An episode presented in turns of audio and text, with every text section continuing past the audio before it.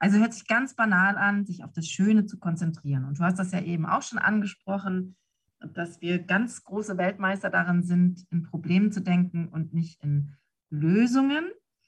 Und das ist so spannend gewesen. Ich war jetzt gerade in Kalabrien sechs Monate an einem Kraftplatz, sechs Monate lang in einem Hotel, was an einem Kraftplatz steht.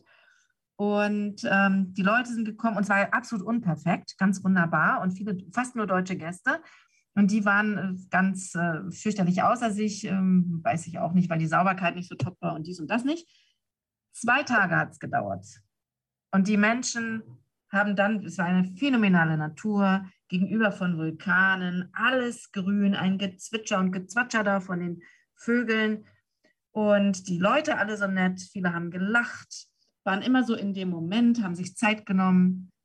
Und dann haben sie gesagt, Mensch, hier haben wir so viel gelernt und das ist so schön. Wir können nur hoffen, dass wir das so beibehalten, wenn wir wieder in unserem deutschen, österreichischen, schweizerischen, was auch immer Alltag zurück sind.